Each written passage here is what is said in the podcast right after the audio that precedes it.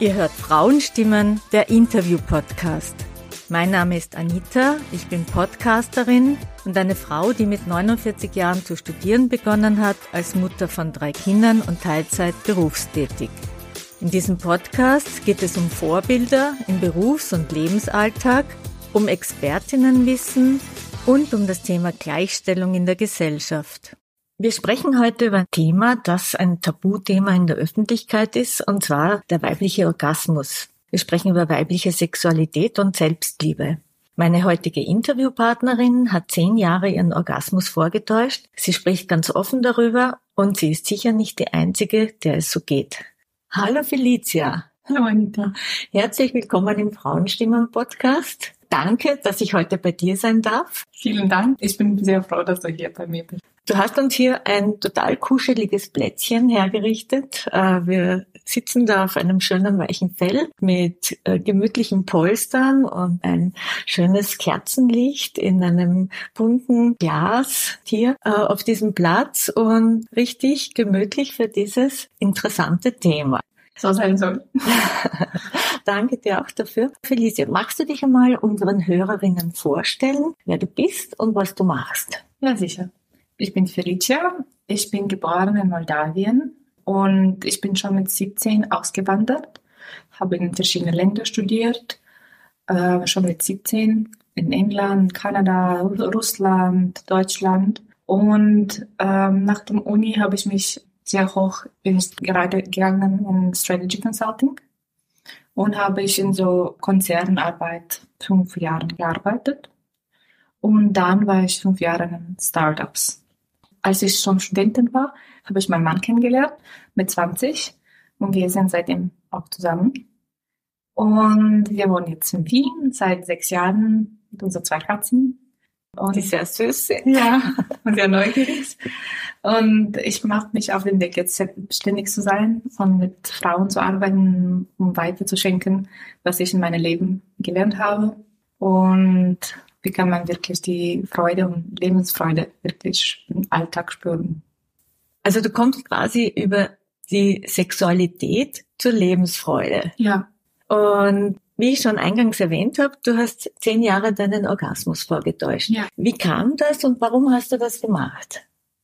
Es war mir äh, gar nicht bewusst, dass ich das gemacht habe. Als ich äh, mein sexuelles Leben angefangen habe mit meinem äh, jetzt äh, Mann, ähm, ich war ziemlich neugierig, alles was Sexualität umgeht. Und ich wollte alles ausprobieren.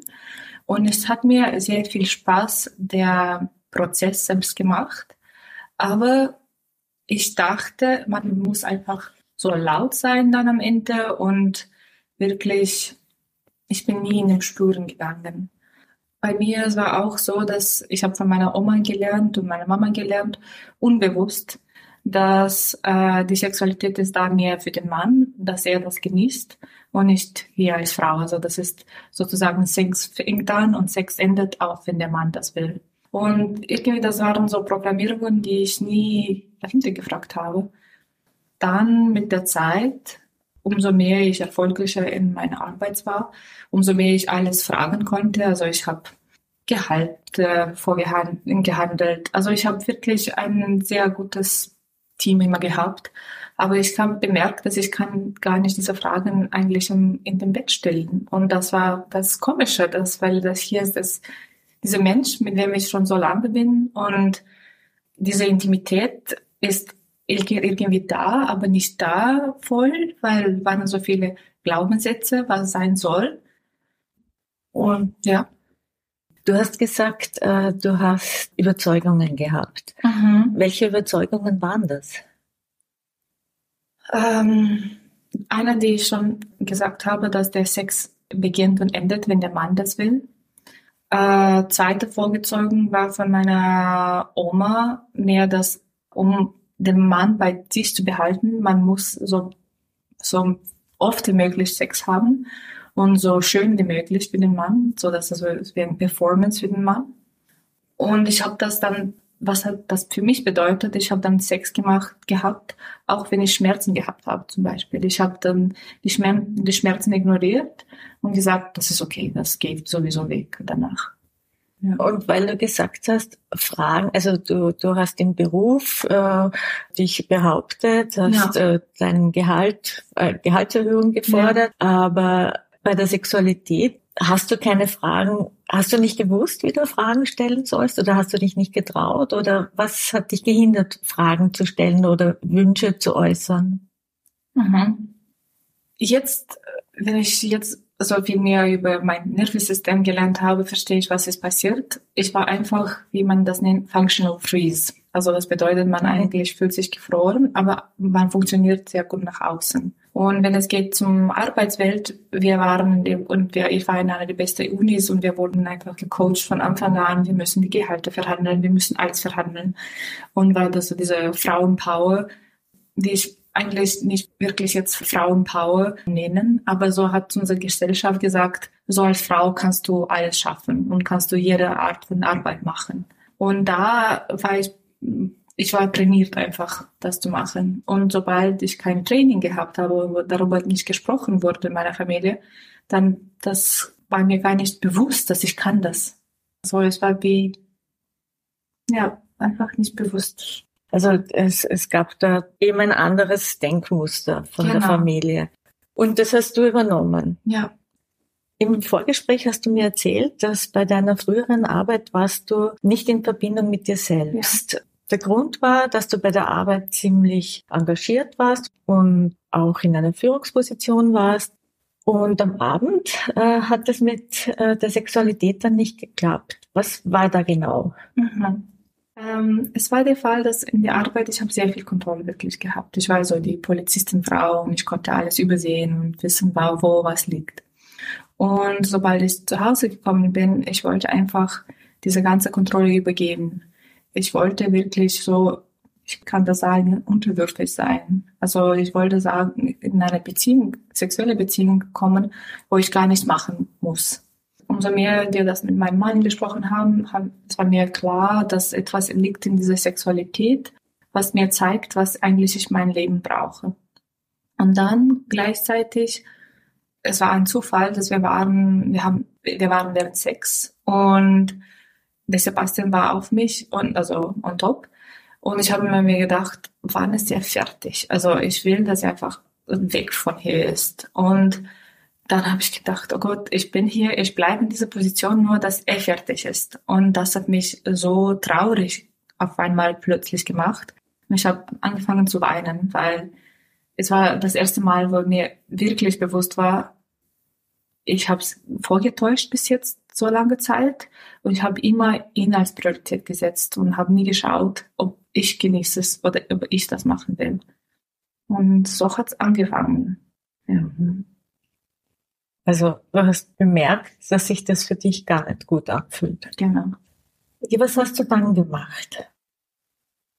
Ah, weil ich so viel diese Unterwürfigkeit erfüllen möchte, wollte, habe ich mich entschieden, die Beziehung zu öffnen mit meinem Mann.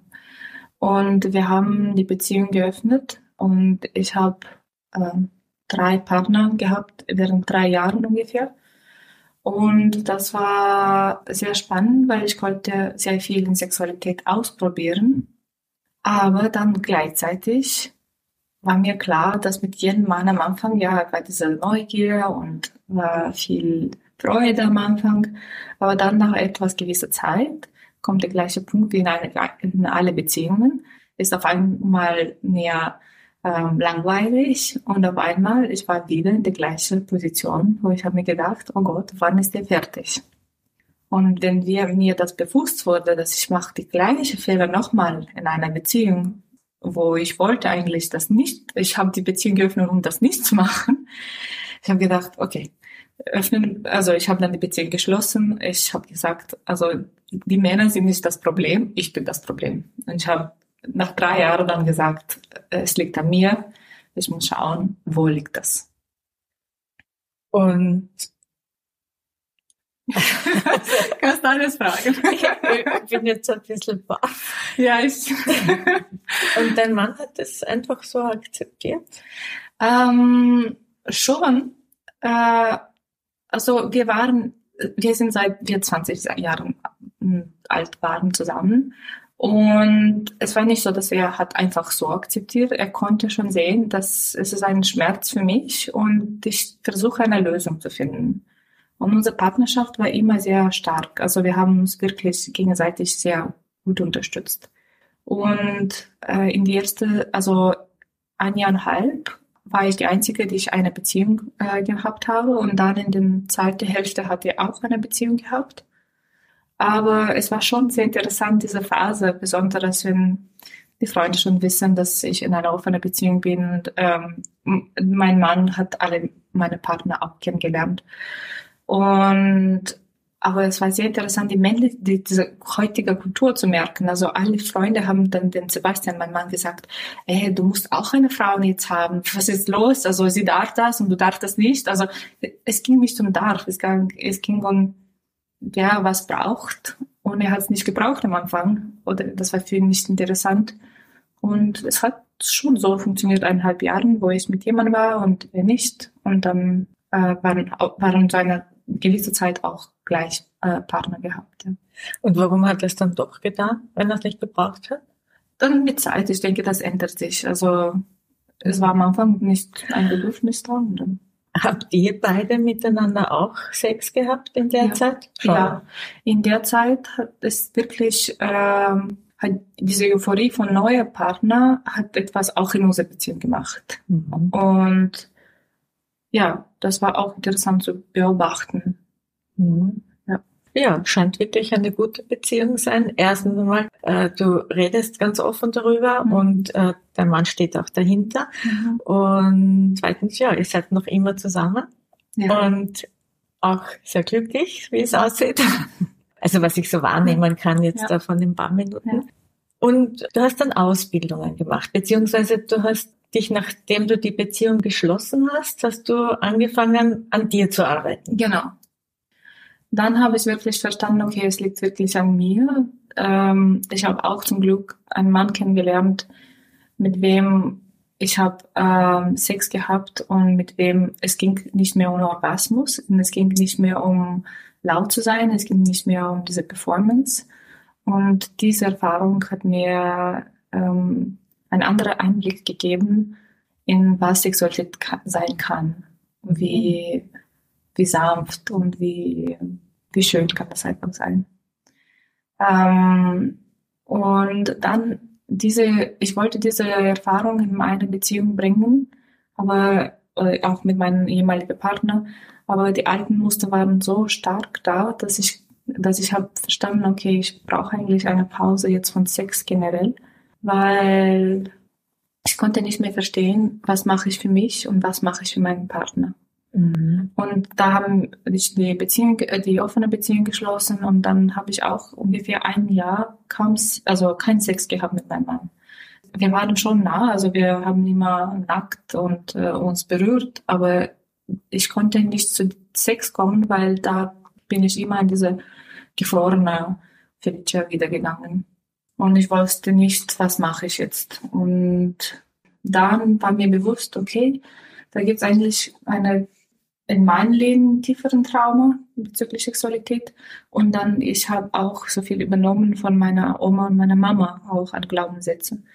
Und hier habe ich langsam angefangen zu, zu arbeiten, um die, mir neue Wahrheit für mich zu finden. Das war ein Punkt. Und dann habe ich auch gleichzeitig angefangen, auch wirklich an mein, meiner Sexualität wirklich zu arbeiten. Also mehr zu spüren, mm, Sensibilität so reinzubringen. Du hast ja ähm, auf deiner Website sieht man das mhm. sehr viele Ausbildungen gemacht mhm. und in sehr viele verschiedene Richtungen.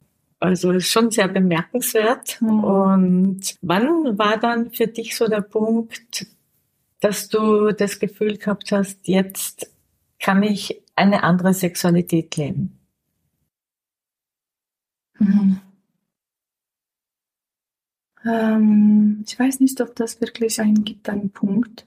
Diese Erfahrung mit diesem Mann, wo ich habe verstanden, Sexualität kann anders sein, war sehr wichtig für mich. Dann, als ich angefangen diese Pause zu haben, Ich habe mir am Anfang gesagt, na, also ich gebe mir drei Monate Zeit und dann werde ich wieder in, in Sexualität reinkommen.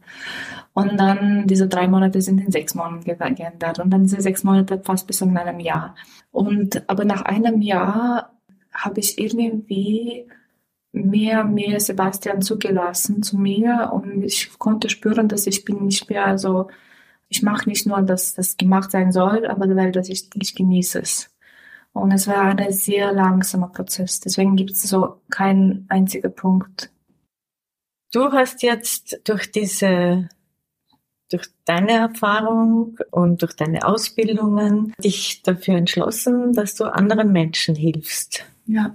Dass sie auch zu einer guten Sexualität kommen und Lebensfreude und Spaß. Was machst du da genau? Mhm. Ähm, sind so zwei Richtungen. Zuerst eine Richtung, wo ich zusammen mit Sebastian arbeite. Wir arbeiten zusammen mit Paaren und wir bringen in einem geschützten Raum viele Sachen, die wir gelernt haben, die uns geholfen haben im Alltag, aber dann auch in Sexualität, weil eigentlich Sexualität ist nur ein Spiel von was, äh, wie, wie intim sind wir im Alltag. Und da machen wir Workshops für Paaren. Und äh, für, ich arbeite auch gerne mit Frauen und da arbeite ich auch in äh, Workshops. Setting, ähm, das ist sehr auf somatische Ebene gebunden, um wirklich ins Spüren zu kommen. Und dann bringe ich die Theorie rein, um zu erklären, was, was ist passiert und was das bedeutet. Und ich fokussiere mich zurzeit mehr mh, hm, auf Themen wie Emotionen oder was bedeutet wirklich ins Spüren zu kommen und zurück zu, mi zu mir zu sein. Weil ich finde, es ist viel zu oft zu aggressiv von einem dieser gefrorenen, von dieser gefrorenen Zustand zu kommen, zu einer super weibliche, super sexuelle Frau zu kommen. Und wie meine Geschichte schon zeigt, ich habe versucht, das von gefrorener zum supersexuelle Frau zu sein und das hat nicht funktioniert. Und dann musste ich wieder zurückkommen, um mich zu spüren. Und dann, dann die Sexualität kommt von alleine, weil die Sexualität ist wirklich gesagt ein Spiegel von, was spüren wir wirklich drinnen und wie gut geht es, geht es uns von deiner Erzählung und vom Zuhören jetzt, ähm, es ist schon ein längerer Prozess. Ne? Und wenn so wie du es gemacht hast, schätze ich, werden das nicht sehr viele machen. Mhm. Ähm, was kann so ein, ein Workshop oder ein Retreat, du bietest mhm. ja Retreats an, dann tatsächlich bewirken langfristig? Oder muss man das dann öfter machen? Wie ist das? Mhm. Es hängt von, wo die Frau ist, genau. Und deswegen, manche Retreats passen für eine Frau, manche nicht. Aber ich stelle mir schon so vor, dass man braucht eine Begleitung für mehrere Monate und dahin bin ich auf dem Weg, das äh, zu erstellen, weil es hilft schon klar, wenn man kommt, sogar zu dreitägige Retreat, das gibt sehr viel Input. Dann braucht man so äh, zumindest einen Monat, bis das sich alles verarbeitet und ähm, integriert in sich. Und ähm, diese Retreats bieten einfach einen geschützten Raum unter Frauen, in diesem Fall wirklich Themen zu bringen, die man sonst nicht mit anderen bringt. Und das war auch mein Fall. Also als ich sogar die offene Beziehung gehabt und so viel ausprobiert, meine Freundinnen waren nicht darauf interessiert, weil das war nicht deren Leben und es war zu viel, mit denen das zu reden. Und es war sehr einsam eigentlich, über diese ganzen Erfahrungen zu gehen, weil unsere Gesellschaft ist nicht einfach dafür geöffnet. Und mir hat schon geholfen, mal mm, ein paar Retreats in Frankreich zu machen, wo gehen zum Thema Sexualität mit Frauen. Und da habe ich gespürt, dass das hilft sehr viel eigentlich. Es ist ja so, mhm. über das haben wir auch im Vorgespräch geredet, es ist ja nicht eigentlich die Sexualität, sondern es hat ja mehr mit uns selber zu tun, mhm. wie wir auch sind im Alltag, wie, wie wir denken und wie wir tun. Ja. Und das spielt dann eigentlich mit ein genau. in die genau. Sexualität. Das ist ja, ja. das Thema. Ne? Ja. Deswegen meinte ich, dass die meisten Workshops, die ich mache, das geht nicht um diese orgasmische Frau zu sein oder wie kann man multi-orgasmic woman sein. Es geht wirklich um sich selbst zu spüren und zu verstehen, was spüre ich jetzt? Spüre ich Trauer jetzt? Spüre ich Wut? Spüre ich Freude? Und kann ich das zulassen? Weil sehr oft wir erlauben das nicht. Und Sexualität ist dann einfach eine super schöne Möglichkeit, diese alle Emotionen zu laufen zu lassen, weil ich denke, wir haben einen Blick, einen, einen Gedanke, dass die Sexualität ist immer romantisch oder äh, viel von Freude. Aber eigentlich, wenn man so intim ist, alles kann hochkommen. Und das ist das Schöne eigentlich mhm. in einer wirklich echten Beziehung, wo die Sexualität so stark ist. Ja.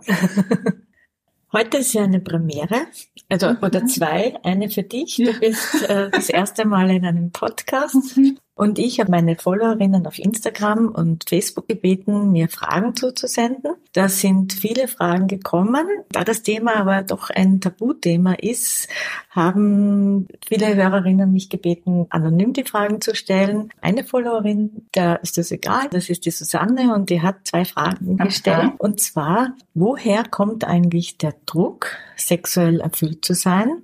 Mhm. Und wie geht man mit diesem Druck um? Mhm.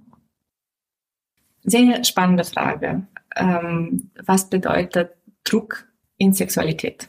Und dieser Druck in Sexualität ist so da, weil wir möchten jedes Mal etwas erreichen. Wir möchten erreichen etwas in unser ähm, professionelles Leben, wir möchten etwa, etwas erreichen in unserer Privatsphäre, wir möchten, es, es geht immer um diesen Druck, etwas zu erreichen. Aber sobald man versteht, dass eigentlich Sexualität ist zum Spüren, man kann nichts erreichen. Und ich denke, es ist wirklich sehr wichtig, diese, ähm, diese äh, Änderung zu machen. Es geht nicht um Orgasmen, es geht nicht um so viele, so lang wie möglich, es geht nicht um ähm, den Mann am besten zu befriedigen oder es geht nicht um so, dass wir raus glücklich kommen. Sexualität ist da, um eine sehr schöne Verbindung mit jemandem zu spüren. Und vielleicht heute bedeutet für mich Sexualität wirklich mit meinem Mann sehr langsam zu sein. Vielleicht morgen ist es sehr spielerisch zu sein. Vielleicht übermorgen kommt Wut oder Trauer raus. Und dieser Druck ist da, weil ich finde, unsere ganze Gesellschaft und Kapitalismus einfach so mit Druck besetzt.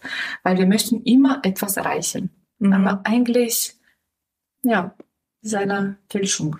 Ja, ich habe da auch ein bisschen geschaut und da ist eben dass äh, gesellschaftliche Normen erzeugen viel Aha, Druck. Genau. Ähm, Medien und Werbung erzeugt viel Druck. Ja. Dann, wie du jetzt eben gesagt hast, die persönlichen Erwartungen, aber auch äh, die Gruppe, in der man sich bewegt, die Peer Group. Also ja. wie du gesagt, deine Freundinnen, die ähm, nicht so mit dem Thema können mhm. und dann auch das Selbstwertgefühl und das Selbstkonzept, was man von sich hat, wie man sei. Ja möchte. Genau. Ja, ich sehr, sehr spannend. Oh. Danke für die Frage noch an Susanne, aber es gibt noch eine Frage von mhm. ihr. Und zwar, gibt es eigentlich Untersuchungen, wie unterschiedlich ein Orgasmus von Frauen erlebt wird? Ja, gibt es Untersuchungen, aber nicht so viele, weil etwas, das ist etwas wieder, was im Spüren kommt. Und deswegen ist es sehr wichtig zu verstehen, dass für jede Frau den Orgasmus ist unterschiedlich. Und was ich zum Beispiel in einer Studie interessant finde, ist, dass sie sagen, dass ungefähr nur 20 Frauen von, äh, können vaginal einen Orgasmus bekommen. Aber in der Schule oder von der Lehrerin, die ich, mit der ich gearbeitet habe, bei ihr 100 Prozent von den Frauen, die gekommen sind, haben es geschafft, ein vaginales Orgasmus zu bekommen. Und wenn unsere Gesellschaft sagt, äh, nur 20 Prozent von Frauen schaffen, vaginalen äh, Orgasmus zu bekommen, Vielleicht das ist der Fall, weil die so gestresst sind. Vielleicht das ist der Fall, weil die haben nicht genug Zeit sich erlaubt, um wirklich sich zu spüren mehr. Oder was immer, oder vielleicht ein Trauma, die von Familien kommt oder von sexuellen Trauma, die nicht erlaubt, äh, diese Entspannung. Und was ich bemerkt habe, ist, dass sobald man entscheidet sich, äh, einfach neugierig zu sein und damit zu arbeiten, und das ist das Interessante an meiner Lehrerin, die schon 40 Jahre mit Frauen arbeitet. Das, und sie hat gemeint, sie hat keine einzige Frau, die hat nicht geschafft. Und deswegen bin ich ein bisschen vorsichtig mit dieser Studien, weil die Studien darstellen, was ist die Status quo, was ist da jetzt. Und wir sind leider in einer kranken Gesellschaft, wo gibt es verschiedene soziale Normen, gibt es verschiedene Konzepte von was ist richtig und was ist falsch. Und das beschränkt uns. Und deswegen, ich bin der Meinung, Studien gut, aber selbst forschen und selbst sich neugierig machen über sich selbst. Ja, ich habe mich da auch ein bisschen schlau gemacht. Mhm. Und erstens einmal ist es schwierig, Menschen zu finden, die sich dafür bereit erklären. Ja. Und dann eben, wie du sagst, auch, dass viele Faktoren mit einspielen. Und äh, ja, das sind auch psychologische genau. Aspekte, genau. körperliche Aspekte, die Beziehungsqualität, welche Techniken verwendet man und eben die gesellschaftlichen, kulturellen Einflüsse. Ich habe da noch was rausgefunden, ja? weil du gerade eben erwähnt hast, vaginalen Orgasmus. Das wusste ich nicht. Man kann auch im Schlaf einen Orgasmus bekommen oder beim Sport. Das Ach, war zumindest ein Ergebnis mhm. aus den Studien. Hast du da davon schon gehört? Beim Reiten schon zum Beispiel. Also bei mir, es kann sehr schön Ja, das ist Selbstverständlich, die Reibung, ja, genau. Mhm. Ja. Aber ich vermute, das ist ähm, eine so eine physiologische ja, äh, genau, einfach, ähm, genau. Ja, Antwort von unserem Körper. So, und jetzt kommen eine Reihe von anonymen Fragen. Mhm. Und zwar, warum ist es falsch, wenn man einen Orgasmus vortäuscht? Wenn man Sex mit dem Partner hat, damit er die Befriedigung hat und damit er nicht woanders seine Befriedigung sucht. Mhm. Ja, also hier jeder muss für sich entscheiden. Ähm, für mich, das ist falsch, weil, oder das war falsch für mich, als ich das mir vorher bemerkt habe, weil ich habe gespürt, ich bin nicht authentisch. Und ich kann nicht mein Leben in Angst leben, dass ich, ich vortäusche, nur dass sie nicht wegläuft. Und für mich, es geht darum, um wirklich, dieses Leben ist da, um den Leben zu spüren, so viel wie möglich. Und um das zu machen, ist es wichtig, dass man authentisch mit sich selbst ist. Weil wenn nicht, dann ich spüre nicht mich, ich spüre einen, einen, einen Gedanke von was sein, sein soll. Und äh, langfristig, das frisst man von drinnen, also sozusagen sich selbst. Und das, das ist langfristig für mich eine Enttäuschung in sich selbst. Ja, aber zum Beispiel meine Mama, also ich habe dieses Thema Orgasmus mit meiner Mama und meiner Oma gesprochen und ich weiß nicht, ob die die vortäuschen, aber die sind schon komplett in Zufriedenheit, dass Sex ist für den Partner und nicht für mich. Und die haben irgendwie eine Ruhe damit befunden. Und das ist okay, weil das ist deren Leben und das sehen die so und entscheidet für sich. Also das heißt, man kann sehr wohl einen Orgasmus vortäuschen, wenn man dahinter steht. Ja, die Frage ist nur, wofür vortäuschen, wenn es geht, um den Mann zufrieden zu sein. Dann man kann einfach, einfach den Mann zufrieden machen und das war's. Also warum muss man dann sogar vortäuschen? Also kein Orgasmus vortäuschen. Äh, also jeder für sich entscheiden.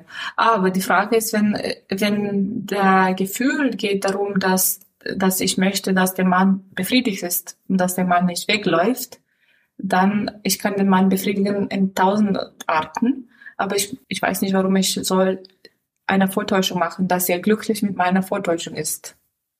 Aber ist es nicht so, dass, jetzt weiß ich nicht, Aha. hast du das sogar gesagt oder habe ich das gelesen, dass Männer, wenn wenn ihre Frauen keinen Orgasmus haben, dass sie dann, dass die Männer dann ein Problem damit haben. Ah ja, das stimmt, weil die nehmen das, das Ego ist auch da. Ja. Okay, von beiden Seiten. Das stimmt. Also Sehr kompliziert. Ja, ja.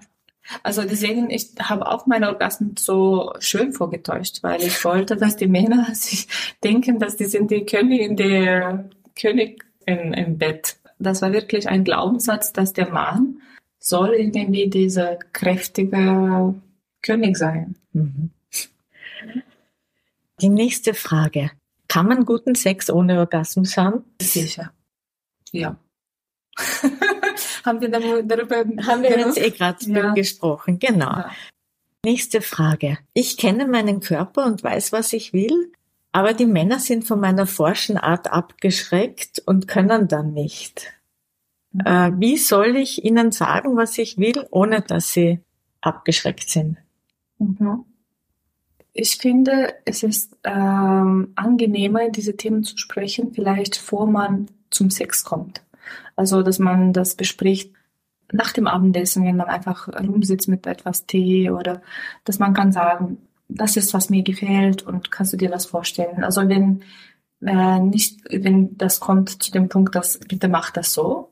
Es ist mehr so eine ähm, Besprechung von was, was finde ich schön, was findest du schön. Und wenn das ist nicht gleich im Schlafzimmer, ist es ein bisschen einfacher äh, reinzugehen. Und vielleicht sogar gleich, wenn man darüber spricht, man kann einfach ähm, vorzeigen, auf dem, äh, dem Arm zum Beispiel oder dem Hand äh, oder dem, dem äh, Bein, was gut sich anfühlt.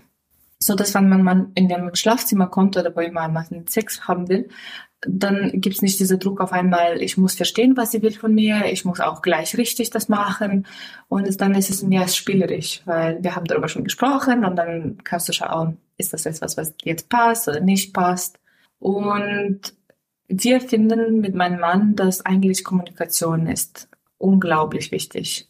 Es ist wirklich nach mehreren Jahren Erfahrung, schöne Erfahrung zusammen, ist es uns trotzdem sehr wichtig, weiter zu sagen, was uns gefällt, was uns jetzt nicht gefällt. Und das wird auch sich ständig ändern. Also was heute für mich ist sehr schön, morgen vielleicht ist gar nicht mehr schön. Und ich würde mich nicht scheuen von Besprechen einfach. Also Sex, oft, wir haben Paaren bei uns, die denken, wenn man jetzt auf einmal spricht und beschreibt Sachen in Sexualität, dann äh, das irgendwie äh, die ganze Stimmung äh, ist weg. Aber eigentlich die Stimmung ist weg, wenn ja das etwas falsch läuft auch. Also äh, du hast zumindest eine viel bessere Chance, wenn du besprichst, dass das schön zu machen. Ja, okay, gut. Eine andere Hörerin möchte gerne wissen, seit wir ein Kind miteinander haben, läuft im Bett gar nichts. Ja. Was kann ich tun? Ja. Wir haben auch mehrere Paaren, ähm, die haben Kinder, die zu unserem Workshop gekommen sind. Und das ist echt ein Problem, weil auch wir haben eine Gesellschaft, wo es ist normalerweise die Eltern und das Kind und die haben keine große Netzwerk, um dass jemand ein Kind für eine Wochenende rausnimmt und man hat aber mal Zeit für sich als Paar. Und ich finde, der Schlüssel ist nicht gleich in Thema Sexualität reinzuspringen, aber in Intimität, dass man für sich selbst, für sich als Paar jetzt Zeit nimmt und das wirklich eine Priorität in dem Leben setzt. So wie eine Priorität wie mit dem Kind zu sein. Es ist auch eine Priorität, dass wir zu zweit sind und wir machen Sachen, was uns lebendig macht und Spaß macht, zu zweit. Und wenn das man in, in dem Leben bringt, dann kommt auch langsam die Sexualität zurück. Aber ich finde, es ist ein irgendwie eine falsche Erwartung zu haben, dass man kommt von ähm, 100% äh, Mutter-Vater-Rolle oder dazu noch äh, arbeiten Mutter oder arbeiten Vater und dann auf einmal jetzt äh, alles weg, Kind schläft, jetzt haben wir 20 Minuten und dann los geht's. Weil dann ist auch wieder mechanisch und wieder wir machen das nur für die Gesellschaft oder weil wir glauben, dass wir werden, wir brauchen das, aber eigentlich es geht weit weg von Spuren. Ja, also hier der Schlüssel ist wirklich Freunde, Familie zu finden, die können helfen und vielleicht andere Paare, die haben die gleiche Situation und dann schafft ihr Zeit für euch zwei. Ja, das sind äh, wirklich äh, viele Umstände, die mit dazu beitragen, dass Sexualität nicht klappt. Also mhm. schon ein sehr umfangreiches Thema. Eine Frage habe ich noch von einer Hörerin. Mein Mann sagt, er will keinen Sex mit mir, da ich ihn an seine Mutter erinnere. Und er will nicht mit seiner Mutter Sex haben. Mhm. Naja, also zumindest er, ihm ist bewusst, dass er eine Trauma hat. Und das ist ein sehr guter Punkt eigentlich zum Starten. Äh, weil manchmal man sagt, ich will keinen Sex, aber da gibt es sogar keine Begründung, warum. Und weil wir schließen unsere Emotionen so viel. Also ich würde sogar sagen, das ist toll, dass er halt zu dieser Erkenntnis gekommen ist. Und jetzt ist die Frage, wie man damit arbeitet. Und genau die Frage haben wir nämlich gar nicht gestellt. Mhm ja, was kann ich tun, um Sex mit ihm zu haben? Mhm. Genau. wie schon viel vorher erwähnt, ich gehe immer weg von Sex. Ich gehe wirklich zurück zum Thema Intimität. Aber es ist auch schwer, so Intimität zu schaffen mit jemandem, der dich, der an deinen Vater oder deine Mutter erinnert. Das ist klar. Aber äh, das ist ein guter Punkt, einen äh, sexuelle Therapeut zu finden oder jemand zu finden, mit dem man arbeiten kann. Und dann kann dieses Thema wirklich lösen. Ähm, wir haben viele Traumen in uns und vielleicht, also es muss nicht sogar, sogar so schwer sein, diese Trauma zu lösen, wenn der will. Weil du gesagt hast, Therapeut. Hm? Das heißt, nicht bei dir, sondern? Ja, ich, wir arbeiten äh, mit meinem Mann nicht mit Privatpaaren. Also wir machen, wir genießen viel mehr mit Gruppen zu arbeiten.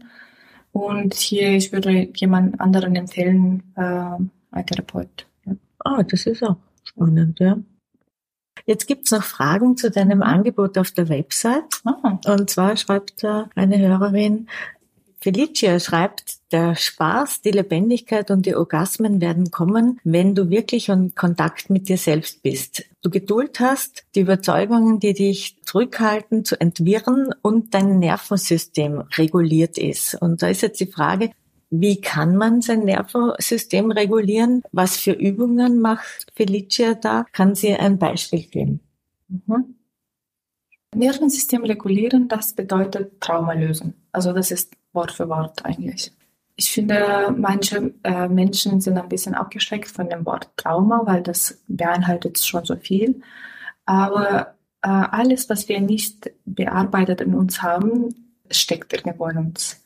Und deswegen unser System ist äh, einfach so äh, in einer Form, entweder wir sagen Fight, Flight oder Freeze. Also Fight, ich kämpfe, Flight, ich laufe weg oder Freeze, gefroren sein. Und es hängt davon ab, was hat diese zu dieser Zustand gebracht und deswegen dann die richtige Übung zu finden. Ich kann ein paar Beispiele von meinem eigenen Leben geben und dann können wir in einen Workshop gehen. Aber zum Beispiel, als ich an meiner Sexualität gearbeitet habe, habe ich äh, bemerkt, dass ich gehe sehr oft in gefrorene Status, äh, also State, wenn mein Mann seine Hosen runter äh, nimmt. Weil das war für mich eine Erinnerung, als ich elf Jahre war, wo das ein Mann mich sexuell angegriffen. Und ähm, und dann konnte ich, okay, dann habe ich diese Erinnerung und dann habe ich in einer therapeutischen Setting mit einer Therapeutin eins zu eins das bearbeitet. Aber Manchmal zum Beispiel fühlt sich eine Art von, ähm, das war auch bei mir, äh, sehr sanfte Berührung hat auch sich nicht gut angefühlt. Weil diese Sanftheit hat für mich, ähm, ich wollte immer so, so stark, ich spüren, dass jemand ist wirklich da. Diese Sanftheit für mich hat mir bedeutet, äh, ich kann mich nicht verlassen oder es war es war irgendwie unangenehm für meinen Körper. Also das, was, was, das muss man auch gar nicht verstehen, warum ist das so. Aber es ist einfach so und man akzeptiert das. Und da zum Beispiel geht es um verschiedene Übungen äh, auszuprobieren, wo meine Grenze liegt und äh, was für Gefühle hochkommen. Und in Workshop-Settings, was wir, was ich anbiete, zusammen meine, mit meiner Partnerin, die ist eine Osteopathin, wir machen verschiedene Übungen, wo wir sehen, okay, in dieser Gruppe, die meisten Frauen haben ein Probleme mit oder ein Thema mit transgenerationeller Trauma. Oder in dieser Frauen, in dieser, in dieser Gruppe sehr viel mit Scham. Oder in dieser, mit dieser Gruppe, es schaut mehr, dass die Frauen haben mehr mit äh, Grenzen ein Thema. Und dann wir suchen eine Übung, die passt und gibt die Möglichkeit, in einem geschützten Raum damit zu forschen. Obwohl wir denken oft, dass zu Hause ist ein geschützter Raum, da gibt es schon so viele Erwartungen, was sollen wir, wie soll das aussehen bei uns oder was denkt unser Partner. Und wenn man in einen Raum kommt, der ist dafür trainiert und gemacht, dass ich einfach ausprobieren Sachen kann, so komisch wie die sind, dann gibt es eine Möglichkeit, diese Energie zu lösen. Diese Nerv der Nervensystem entspannt sich und reguliert sich von alleine über diese somatische Übungen. Und durch das, dass das Nervensystem beruhigt ist, mhm. ist auch, äh, sobald dass der Nervensystem nicht ruhig ist, sozusagen, so, wie, wie reagieren. sobald das System ist beruhigt, wir können machen, was für uns ist wirklich gut. Klingt sehr gut und sehr spannend. Ja. Kann mehrere Beispiele geben, wenn, wenn du das willst. Ja, gerne. Da gibt es eh noch eine Frage und zwar, was sind somatische Übungen? Mhm. Was kann ich mir darunter vorstellen? Was macht Felicia da? Mhm. Vielleicht verbinde ich dann das mit der vorherigen Frage, wo zum Beispiel die äh, vorherige Frage ging so um, was wäre ein Thema, wo wir den Nervensystem regulieren? Über somatische Übungen. Und dann verbinde ich die zwei. Eine Übung, die wir zum Beispiel letzte Wochenende gemacht haben, ging so um Grenzen. Äh, die Übung ist so gestaltet, dass jemand, eine Frau, setzt sich an die Wand und dann öffnet ihre Beine und ihre Hände und jemand äh, einzuladen. Und die zweite Person, die vor dieser Frau, die am Wand ist, die Empfängerin, sie spürt einfach von einem Meter Distanz, wie ist das, wenn ich wirklich mir vertraue zu dieser Person näher zu kommen. Und dann mit jeder Bewegung spüre ich rein. Fühlt sich das sicher? Oder ist das sogar ein Bedürfnis, dass ich gleich zu dieser Frau reingehe und mich äh, umarmen lasse? Oder bevorzuge ich, dass ich sogar weitergehe, weil vielleicht ein Meter ist, diese Distanz ist schon zu, zu klein für mich, wenn ich diese Intimität äh, spüren lassen kann. Und dann, die Übung geht sehr langsam und jede äh, Frau muss für sich die Grenzen spüren. Die Frau, die empfängt, muss entscheiden, wie langsam will ich zu der Frau dem, mit dem Rücken an der Wand kommen. Und die Frau, die ist an der Wand, muss auch entscheiden, will ich jemand wirklich willkommen? Kann ich diese Frau mit meinem vollen Herz willkommen? Und kann ich sie erlauben, dass sie auf mich liegt? Oder würde ich lieber gerne zehn Kissen zwischen uns haben, dass sie sich hinlegt? Und das ist eine von, von draußen vielleicht eine sehr einfache somatische Übung, aber am Wochenende hat sehr viel Aha-Momenten für andere, für unsere Teilnehmerinnen gebracht, weil auf einmal Leuten, die, äh, Frauen, die gedacht haben, oh, ich empfange so gern, haben gedacht, oh Gott, ich, ich kann nicht mehr so lange sitzen, ich will das nicht. Oder, also der, der Kopf fängt mit Gedanken, weil der Kopf versucht rauszukommen sozusagen. Oder vielleicht jemand, der hat gesagt, es wäre, äh, hat gedacht, es wäre viel einfacher, näher zu kommen, schneller, hat zehn Minuten gedauert, bis die Frau sich wirklich in, äh, nahe gekommen ist. Und das ist, was es eine somatische Übung ist, ist, wir versuchen wirklich zu spüren, was immer die, das Thema ist und zu beobachten, was kommt hoch als Emotionen. Und dann, was immer in dem Raum ist, dann können wir das schon mit Theorie ansprechen. Aber wenn wir andersrum gemacht hätten, wenn wir über Theorie zuerst reden, und dann gehen wir zur Übung ist normalerweise sehr schwierig, weil wir sind schon hier gelockt und denken, ah, wenn ich das mache, das bedeutet das. Und wenn ich das mache, das bedeutet das. Mhm. Also das bedeutet, dass generell in alle meiner Workshops, wir fangen immer, jedes Mal mit so sanften Übungen, wo man sich selber spüren kann und die andere Person. Und dann verstehen wir, was hat das wirklich äh, bedeuten, Bedeutung für mich.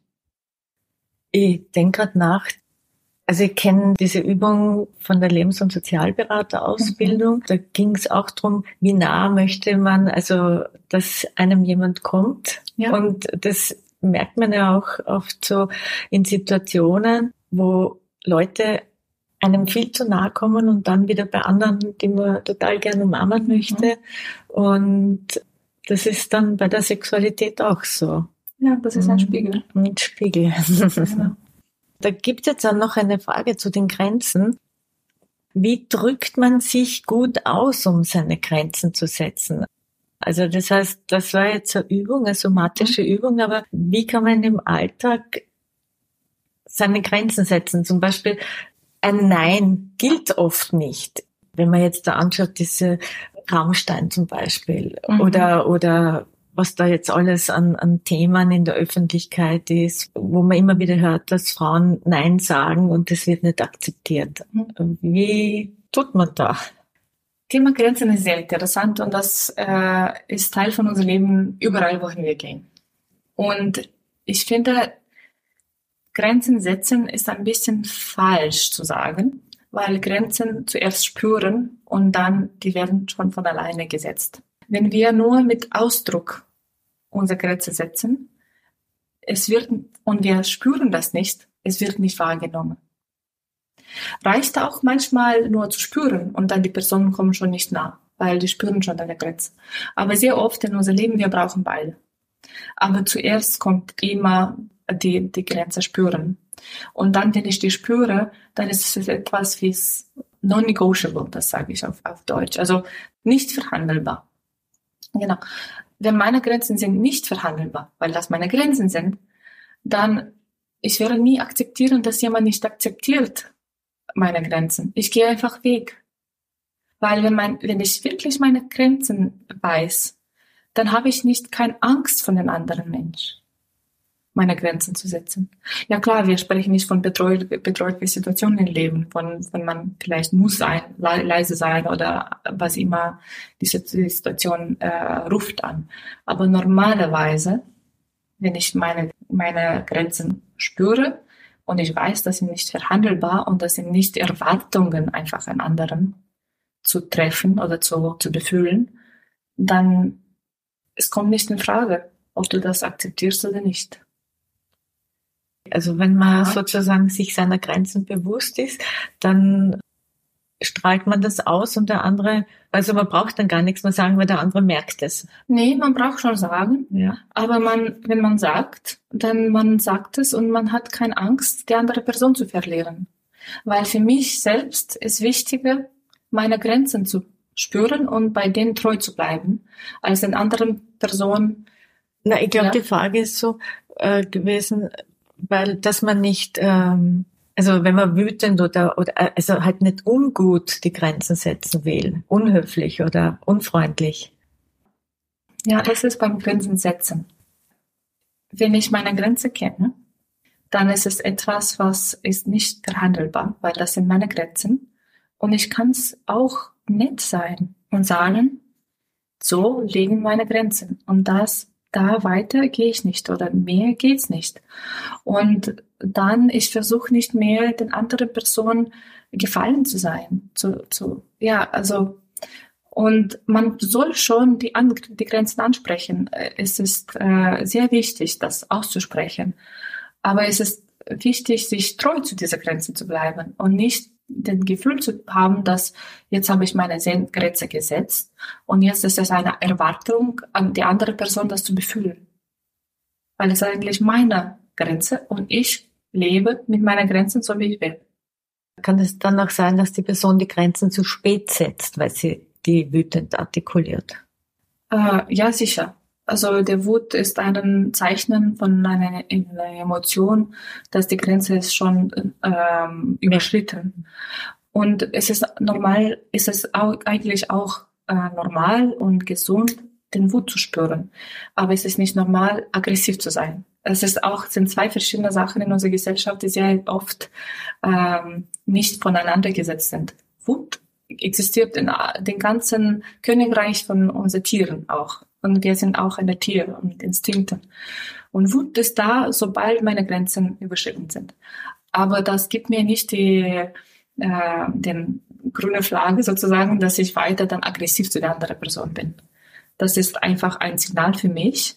Oh, ich habe meine Grenzen zu spät gespürt. Hat die Person dann an sich zu arbeiten, dass sie auf ihre Grenzen achtet und sie sie rechtzeitig sagt? Ja. Und nicht erst, wenn es schon ja. zehn Schritte weiter ist. Mhm. Und ich arbeite sehr viel mit eigentlich Wut und Aggression. Mhm. Und ich finde, es ist äh, sogar sehr, in unserer Gesellschaft, wir als Frauen haben äh, gelernt, höflich zu sein. Wir haben gelernt, äh, nicht äh, Panik zu machen. Und deswegen, äh, wir äh, sind uns nicht befreundet mit unserer Wut normalerweise. Und wir halten das in uns, halten, halten, bis das nicht mehr kann. Und dann geht es raus. Und es ist etwas, sich wirklich zu befreunden. Es Wut zeigt uns, was ist richtig von uns und was, wo stimmt was nicht. Ja, sehr wichtig. Das sind jetzt Fragen zum Workshop. Und zwar, wie können sich Frauen vorbereiten, mhm. wenn sie zu dir in den Workshop kommen und über das Thema sprechen wollen? Und wenn sie aber eher gehemmt sind, über so ein Thema zu sprechen? Ich finde sogar, dass wenn jemand gehemmt ist, man kann dazukommen, weil das hilft einfach in dem Raum schon zu sein. Und man muss nicht sich den Druck machen, darüber unbedingt zu sprechen das erste Mal. Man lernt schon sehr viel, wenn man äh, mit anderen Frauen sind, die sprechen darüber und vielleicht man dann sich traut, ein bisschen später etwas zu sagen oder in anderem Setting zu sagen oder danach privat anzusprechen. Und das ist schon der erste Schritt. Deswegen ich würde sagen, die Vorbereitung ist den Gefühl oder das, den, äh, zu, zu haben, dass ich will damit arbeiten und ich gebe dem Vertrauen, das wird funktionieren. Aber ich mache mir keinen Druck. Und ich mache es so langsam, wie es für mich passt. Ja, das klingt gut. Da denke ich mir auch, dass äh, mit dem Wissen die Überwindung möglich ist. Ja. Mhm. Ja, das war jetzt eigentlich meine letzte Frage. Mhm. Was mich jetzt interessiert noch, hat sich jetzt mit der Zeit die Einstellung deiner Freundinnen geändert dem Thema gegenüber? Sind die offener geworden oder ist es gleich? Mhm. Wahrscheinlich mit den alten Freundinnen sozusagen ist es ähnlich geblieben. Nicht so viel geändert. Aber in der Zwischenzeit habe ich eine neuere, neuere Freundin bekommen und mit dem kann ich mehr darüber sprechen. Mhm. Ist Austausch wichtig? Austausch ist wichtig, aber wir sollen keinen Druck machen. Also jede Frau ist zu dem Punkt, wo sie sich wohlfühlt. Und das ist, wenn ich ein Bedürfnis habe um diese, für dieses Austausch, dann ist meine Verantwortung, diesen Kreis von Frauen zu finden, mit dem ich darüber Austausch, einen Austausch machen kann. Und es ist schon am Anfang, wenn man sich alleine fühlt, schon sehr traurig, muss man sagen, äh, dass man hat niemanden, das Thema zu besprechen mit. Aber das ist die Realität von unserem Leben. Also wir, wir haben einfach verschiedene Startpunkte. Ja, es ist grundsätzlich schade, dass äh, so viele Themen so Tabuthemen sind und ähm, weil die Menschen glauben dann immer, sie sind allein mit dem Problem, ja. aber es ist eben nicht so. Ja, ja. Es, es betrifft wirklich viele Menschen. Ja, aber das Interessante war für mich, dass ich habe mich sogar geöffnet und sogar dann kamen die Frauen, die, die Freundinnen nicht offen wirklich zu mir. Mhm. Also das, das sieht man wirklich, wie viel kollektive Scham und wie viel kollektive Unterdrückung ist und äh, dass man ist einfach nicht bereit, öffnen zu sprechen, sogar wenn eine Person schon geöffnet ist. Aber das ist Teil von unserem Leben. Ja, liebe Felicia, herzlichen Dank für die Antworten auf diese vielen Fragen. Auch herzlichen Dank an die Frauen, die uns diese Fragen ja. gestellt haben. Und ja, das Thema war jetzt ziemlich intensiv, muss mhm. ich sagen. Aber spannend, interessant und sehr aufschlussreich. Mhm. Und ich denke, da haben heute die Hörerinnen ganz viel Angebot und Auflösung zu Fragen bekommen. Ja. Und ich möchte jetzt gern zum Abschluss zur Auflockerung einen ja. feministischen Wordrap mit dir machen. Okay. Lass uns schauen. also nur ein Wort oder ganz kurze Antwort. Feminismus bedeutet für mich spüren. Eine Frau sollte authentisch sein. Gleichberechtigt fühle ich mich, wenn treu zu mir bleibe ein feministisches Vorbild ist? Ich selbst. Wenn du einen Tag Frauenministerin sein kannst, dann? Ich werde in der Schule schon sehr viel über Thema Sexualität in einer anderen Art und Weise sprechen. Was würdest du deinem elfjährigen Ich heute gerne sagen? Oh, so viel. ähm, das, was sie spürt, richtig ist und sie kann sich vertrauen, das laut zu sagen. Und sie kann sich treu bleiben. Hm. Danke dir. Hm. Wirklich vielen Dank. Ich danke dir auch. Ja. Es öffnet wirklich mein Herz jedes Mal, wenn ich darüber spreche und weiß, dass, dass eine Frau helfen kann. Eine andere, lockere äh, Art von was Sexualität bedeutet, in dem Leben zu bringen. Sehr schön. Darf ich dich noch um eine Buchempfehlung bitten? Ja, klar. Ah, ich habe so viele. Ähm, die Frage ist, äh, wofür? Äh, zum Thema Sexualität oder was du denkst, was jetzt gut passt? Ich habe drei Bücher, die jetzt zu mir kommen gleich. Und die, die, ich lese alle Bücher auf Englisch, deswegen werden die auf Englisch sein. Um, ähm, Reclaiming Your Sexual Power von Holly Richmond. Das war ein Buch für mich, wo ich wirklich verstanden habe oder akzeptiert habe, dass ich habe viel sexuelle Trauma eigentlich in mir. Und das hat mir geholfen, weiter damit zu arbeiten. Weil sobald man etwas benennt und das nicht mehr so im Schatten lässt, das ähm, erlaubt damit zu arbeiten. Ähm, ein anderes Buch oder jedes Buch von Esther Perel, äh, das in einer äh, Paar ähm, Therapeuten, die aus Belgien ist nach äh, Amerika ausgewandert. Und von ihr, wir haben mit meinem Mann alle ihre Podcasts uns angehört, weil sie hat sie macht Podcast mit Paaren ähm, zum ersten Sitzung. Und das ist unglaublich hilfreich zu hören, andere Paar, Paare, andere Realitäten. Und sie hat alles, das, dieses ganze Wissen auch in Bücher gepackt. Also entweder Podcast oder Bücher.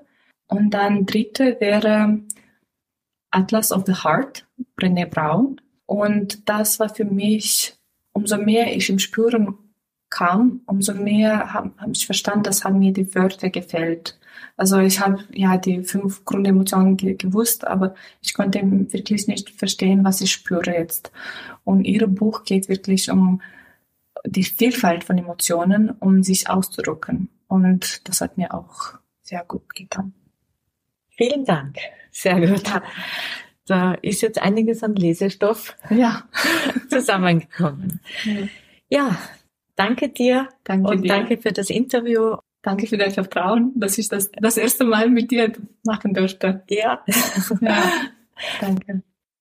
Das war Frauenstimmen, der Interview-Podcast mit Anita, wo ihr spannende und interessante Frauen kennenlernt und Denkanstöße zum Thema Gleichstellung bekommt. Hat euch das Thema gefallen? Dann erzählt doch anderen davon. Ich freue mich auch, wenn ihr die Folge auf Facebook oder Instagram teilt oder anderen vom Frauenstimmen Podcast erzählt. Danke euch fürs Zuhören. Bis zum nächsten Mal.